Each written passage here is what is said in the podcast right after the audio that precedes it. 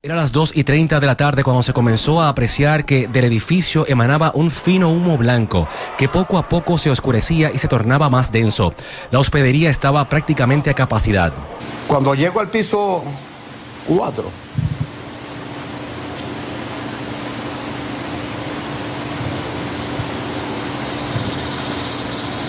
yo no sé qué ángel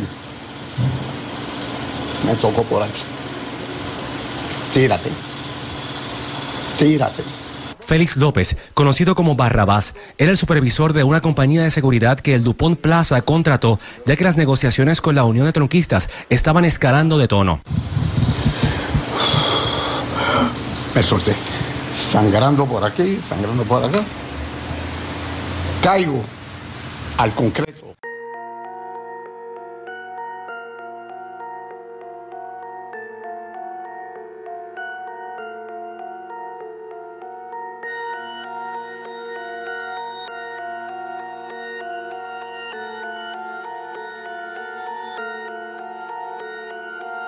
Saludos, espero que se encuentren bien y bienvenidos al último episodio de CrimePod Puerto Rico del año 2020. Ciertamente la acogida que ha tenido este podcast ha sido mucho mayor de la que yo me hubiese imaginado el día que comencé en mayo con el episodio del monstruo dutuado. Quiero darle las gracias a todas las personas que escuchan este podcast, a las que ya se suscribieron en su app favorita para podcast también a los que siguen a CrimePodPR en Facebook, Twitter e Instagram. Y sobre todo a los que lo apoyan a través de patreon.com slash CrimePodPR.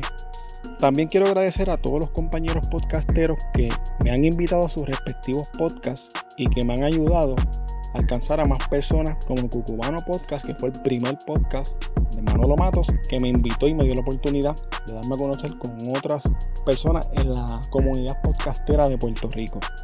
También Tirijala Podcast, Plan de Contingencia, que es la que podcast de Birra Lounge, En Lío del Caso, En Serio Podcast, Sin Expertos PR, Elias Voice en Facebook y Curiosidad Científica Podcast, que es un podcast que ahora mismo está bien pegado desde que hicieron la entrevista con Neil deGrasse Tyson Así que todos estos podcasts que yo les acabo de mencionar, síganlos y apoyen los podcasts de Puerto Rico. Han sido muchas las personas que de alguna manera u otra han ayudado a que sepas de la existencia de este podcast.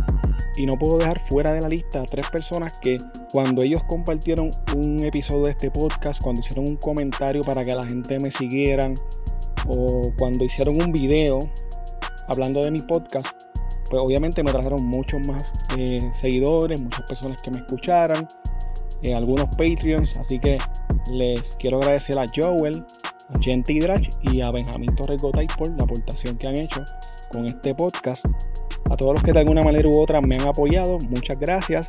Si alguien se me quedó fuera de la lista, porque han sido un montón de personas las que me han escrito, las que me han hecho alguna sugerencia de un caso, las que los que me han apoyado, escríbame por DM para pedirles disculpas por no haberlos mencionado. Sin más preámbulos, Vamos ahora con el último episodio de este año de Crime Puerto Rico.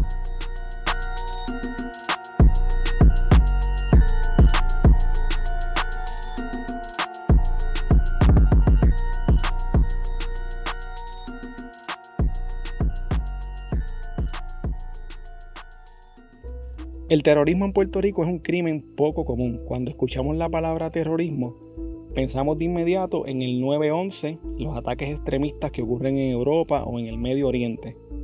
El 31 de diciembre de 1986 ocurrió un evento que pudo haber sido catalogado como un ataque terrorista aquí en Puerto Rico.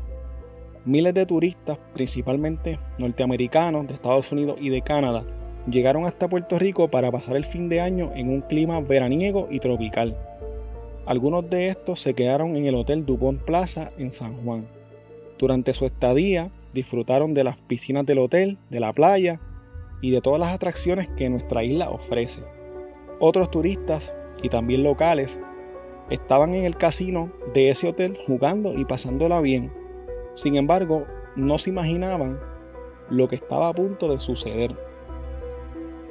El Dupont Plaza Hotel y Casino fue inaugurado en el año 1963 en la 1309 de la avenida Ashford en el condado. Originalmente era conocido como el Puerto Rico Sheraton hasta el 1980. Su nombre cambió entonces al Hotel Dupont Plaza y Casino. Los empleados unionados del hotel estaban en medio de un conflicto laboral con la gerencia. Desde el mes de octubre del 1986, la Unión de Tronquistas estaba en negociaciones con el hotel. 250 de los 450 empleados del hotel pertenecían a la Unión. Según la Unión, la gerencia del hotel planificaba despedir a 60 empleados unionados para reemplazarlos por empleados que no pertenecieran a la Unión. La situación entre la Unión y la gerencia del hotel estaba tan tensa que durante la última semana del año ocurrieron cinco incendios intencionales en varias áreas del hotel que pudieron ser controlados. La administración del hotel aumentó su seguridad contratando más de 30 guardias de seguridad armados que daban rondas preventivas las 24 horas para tratar de lidiar con esta situación y evitar los incendios. La preocupación de que algo grave sucediera era tanta que los mismos empleados del hotel, los taxistas turísticos y los empleados de los restaurantes del área del condado le aconsejaban a los turistas y a los demás visitantes que se mantuvieran lejos del Dubón Plaza. La Unión de Empleados convocó una reunión en el salón de baile del hotel para la tarde del 31 de diciembre de 1986. El jefe de seguridad le advirtió al administrador del hotel que no permitiera la reunión allí debido a las amenazas y a los incendios que habían sido provocados por los mismos tronquistas. Al terminar la reunión, a eso de las 2 de la tarde, los 125 miembros que estuvieron presentes en la convocatoria votaron a favor de comenzar la huelga a partir de la medianoche. Se estima que en ese momento en el hotel había entre 900 a 1000 personas contando con empleados, huéspedes y visitantes del casino. Justo al terminar la reunión en donde se decidió el voto de huelga, un incendio voraz comenzó en un área adyacente al casino. De inmediato hubo una explosión y el incendio se comenzó a propagar por todo el casino. En el casino había unos extractores que servían para sacar el humo del cigarrillo, porque en ese momento pues se podía fumar en los casinos, no es como ahora. Y estos extractores comenzaron a inhalar el humo y atraer los gases y las flamas del fuego. Prácticamente lo que hicieron fue esparcir el fuego hacia el casino y hacia los pisos superiores del hotel. Ya en este punto el casino y el lobby del hotel estaba prácticamente convertido en un infierno. En el casino había unas 150 personas que estaban atrapadas por el fuego. Una multitud se abalanzó contra las puertas de salida que tenía el casino para tratar de escapar, pero quedaron atrapados ante el desespero y el caos que había en el lugar. Según indican algunas fuentes de información, las puertas del casino solo abrían hacia adentro, y por el pánico que tenían las personas que trataban de escapar del fuego, no se dieron cuenta de este detalle y trataban sin éxito de abrir las puertas empujándolas hacia afuera. Algunas personas que estaban en el casino utilizaron sillas y otros objetos para romper las ventanas y se tiraron desde el segundo piso del casino hacia el área de la piscina. Muchos de ellos resultaron heridos por la caída. Otras personas murieron por inhalación de humo en el mismo casino y en los pisos superiores. Algunos trataron de escapar tomando los ascensores hacia el lobby, pero cuando se abrieron las puertas se dieron cuenta de que el camino estaba bloqueado por el fuego y no pudieron salvarse. Ya en este punto, el humo y el fuego en el Dupont Plaza era de tal magnitud que los primeros pisos del hotel no se veían las personas que estaban en los pisos altos comenzaron a subir hasta el techo del hotel. Muchos lo hicieron por la parte de afuera escalando por los balcones o por las paredes. Otros usaron sábanas amarradas en forma de soga y hubo personas que se lanzaron al vacío para no quemarse. Algunos lograron sobrevivir la caída, pero otros no tuvieron la misma suerte. to go up to the roof, the 20th floor. And the helicopters would pick us up there because we could see helicopters landing and going down to the beach and so forth.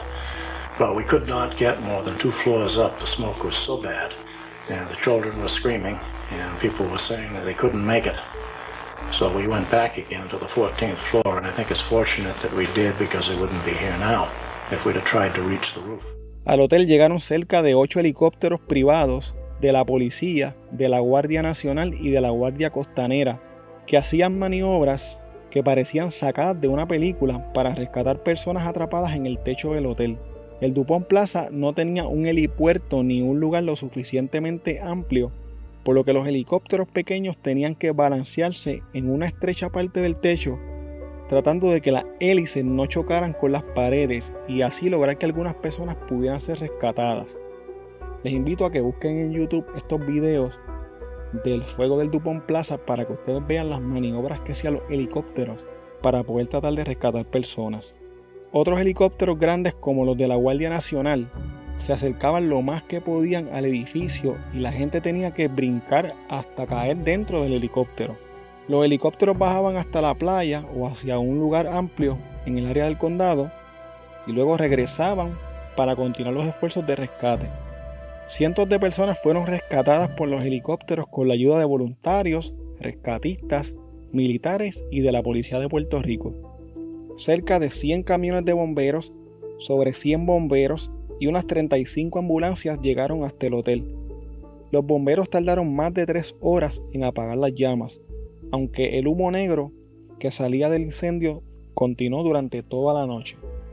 98 personas murieron en el incendio del Dupont Plaza el 31 de diciembre de 1986. Unas 140 personas resultaron heridas. La mayoría de las víctimas fueron totalmente calcinadas. Solo un pequeño por ciento de los cuerpos encontrados pudo ser identificado con facilidad. La investigación para esclarecer el siniestro continúa con paso firme. Al momento esta cuenta con 600 policías, 15 fiscales y 40 agentes especiales bajo la jefatura del secretario de Justicia, el superintendente de la policía y dos agencias federales para ayuda técnica y científica. La Asociación de Empleados de Casino prácticamente responsabilizó hoy a la gerencia del Hotel Dupont Plaza por el incendio que destruyó parcialmente la hospedería el miércoles pasado y pidió a las autoridades que investiguen la posibilidad de negligencia en las medidas de seguridad adoptadas por el hotel. Nueve empleados afiliados a la asociación y cinco gerenciales también del casino perdieron la vida como resultado del incendio, según informó el presidente de la Unión, Víctor Villalba. El dirigente sindical se refirió a lo que ha sido descrito como política de los hoteles de cerrar las puertas de los casinos y otras dependencias cuando se ven amenazados por huelgas. Al principio de la investigación se pensaba que el incendio había sido accidental, pero de inmediato comenzaron a salir a la luz detalles que apuntaban a que se trataba de un incendio provocado intencionalmente. La Unión de Tronquistas acusaba al hotel de negligencia y de haber cerrado las puertas del casino para evitar que robaran y de esta manera aportó a que la gente quedaran atrapadas en el casino. Por su parte, los encargados de la seguridad del casino y la gerencia del hotel acusaban a los tronquistas de haber provocado el incendio intencionalmente.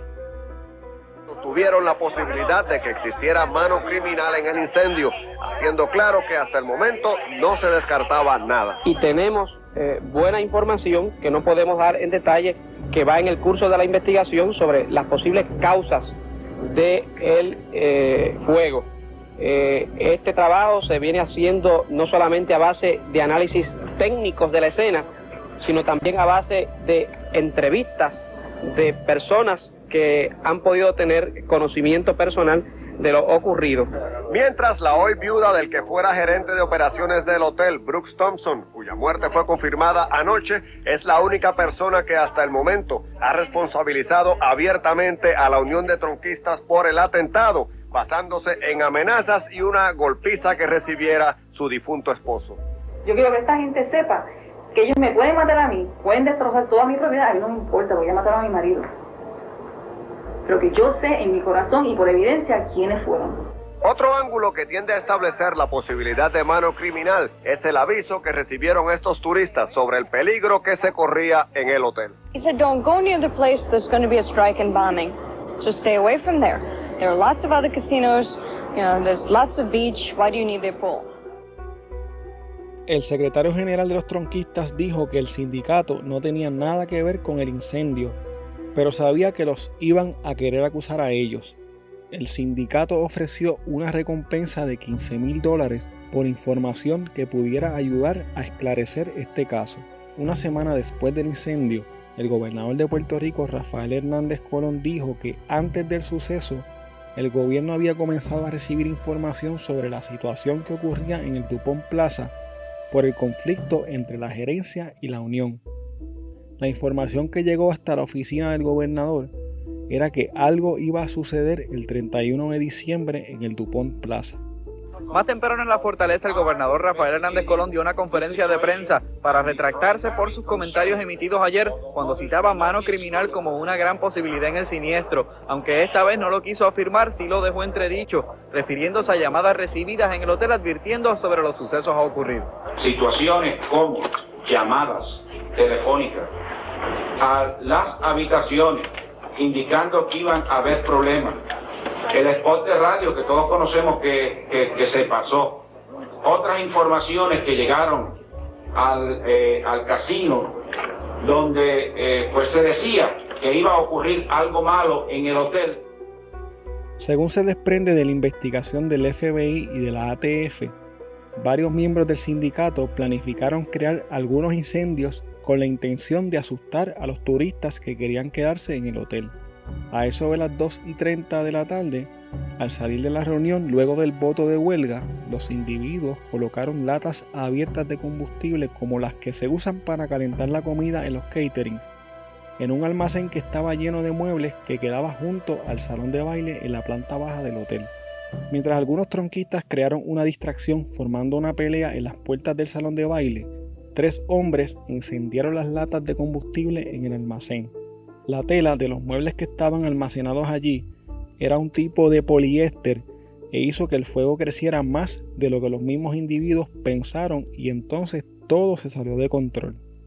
El fuego combinado con varios otros factores crearon una tormenta perfecta para que este fuego alcanzara las proporciones que alcanzó ese día. Una investigación de la Administración de Seguridad y Salud Ocupacional de los Estados Unidos reveló que ocurrieron sobre 25 violaciones a los códigos de seguridad en el hotel incluyendo la falta de puertas de salida de emergencia en el área del casino, lo que contribuyó a que tanta gente quedara atrapada. El hotel no tenía sistema de riego de emergencia en todos los pisos, y en los pocos pisos en donde había un sistema de riego, no se activaba automáticamente, había que prender manualmente unas llaves para que el agua saliera. El sistema de alarma contra incendios del hotel no funcionaba por lo que muchos huéspedes no se dieron cuenta del incendio hasta que olieron el fuego, lo vieron o escucharon a alguien gritar que había un fuego. En abril de 1987, tres miembros de la Unión de Tronquistas fueron acusados como los autores del incendio del Dupont Plaza. Los acusados fueron Héctor Escudero Aponte, de 35 años, Armando Jiménez Rivera, de 29 años, y José Francisco Rivera López, de 40 años. Durante el juicio, los acusados admitieron ser los responsables del incendio, pero dijeron que su intención era solo provocar un pequeño incendio, como los que habían ocurrido anteriormente, para presionar a la gerencia del hotel. Los acusados fueron encontrados culpables de haber provocado el incendio que cobró la vida de 98 personas e hirió a unas 140 en el Hotel Dupont Plaza. El juez federal José Afusté condenó a los acusados a penas más altas de las que habían sido solicitadas por la propia Fiscalía y por los abogados de defensa. Ante la solicitud de penas menores, el juez expresó lo siguiente. No creo que Puerto Rico a aceptar un asesinato más, un cargamento más de drogas, un acto terrorista más. Estamos hartos. Es muy difícil para mí seguir sus recomendaciones porque hacerlo iría en contra de mi conciencia y de la conciencia de la comunidad puertorriqueña. El juez Fusté condenó a Héctor Escudero Aponte a dos penas de 99 años, una por un cargo de incendio intencional agravado y otra por la muerte de un agente del Servicio Secreto Federal que estaba en el hotel en el momento del incendio. José Francisco Rivera López, quien era un bartender en el Dupont Plaza y que confesó haber incitado a los demás a iniciar el incendio, fue condenado a 99 años de prisión. Armando Jiménez Rivera, quien era camarero en el hotel, fue sentenciado a 75 años de prisión por haber admitido que obtuvo el combustible de cocina que se utilizó para iniciar el incendio. La pena de Armando Jiménez fue reducida porque inmediatamente después del incendio fue visto ayudando a la gente a escapar del techo de los helicópteros y fue considerado durante un tiempo antes de la investigación como un héroe. Los familiares de las personas que murieron y los sobrevivientes de esta tragedia demandaron a la administración del Hotel Dupont Plaza y a un sinnúmero de compañías que eran dueñas o que tenían algún control o interés en el hotel. En total se pagaron alrededor de unos 210 millones de dólares en compensaciones para las víctimas y los familiares del incendio del 31 de diciembre de 1986. El 25 de septiembre de 1990, tres años después del desastre, el Congreso de los Estados Unidos aprobó la Ley de Seguridad contra Incendios de Hoteles y Moteles de 1990. Esta ley exige que todos los hoteles y otros lugares que deseen hospedar a trabajadores federales o realizar actividades financiadas por el gobierno federal tengan detectores de humo en todas las habitaciones y que tengan además sistemas de aspersores de riego o sprinklers, como le decimos aquí en Puerto Rico, si el edificio tiene más de tres pisos. El Hotel Dupont Plaza fue rehabilitado y remodelado y abrió sus puertas al público el 16 de febrero de 1995 bajo el nombre de San Juan Marriott Resort y Casino. Hoy en día se le conoce como el San Juan Marriott Resort and Stellaris Casino. Armando Jiménez Rivera y José Francisco Rivera López fueron dejados en libertad de la prisión federal en el 2001 y en el 2002 respectivamente. Héctor Escudero Aponte fue liberado el 12 de enero del 2017.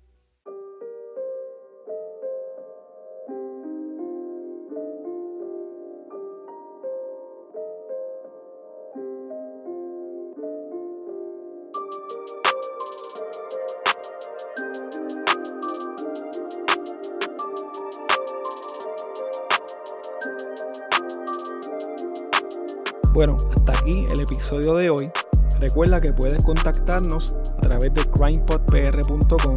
Síguenos en Facebook, Instagram y Twitter como CrimePodPR, en donde estaremos subiendo contenido relacionado a los temas con los que vamos a estar trabajando y sobre noticias de casos criminales principalmente.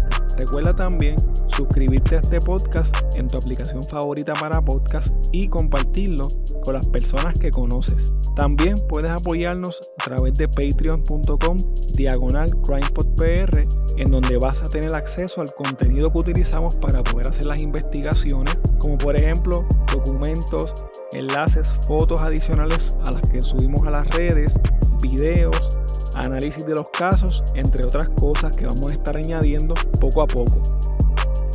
Muchas gracias y hasta la próxima semana.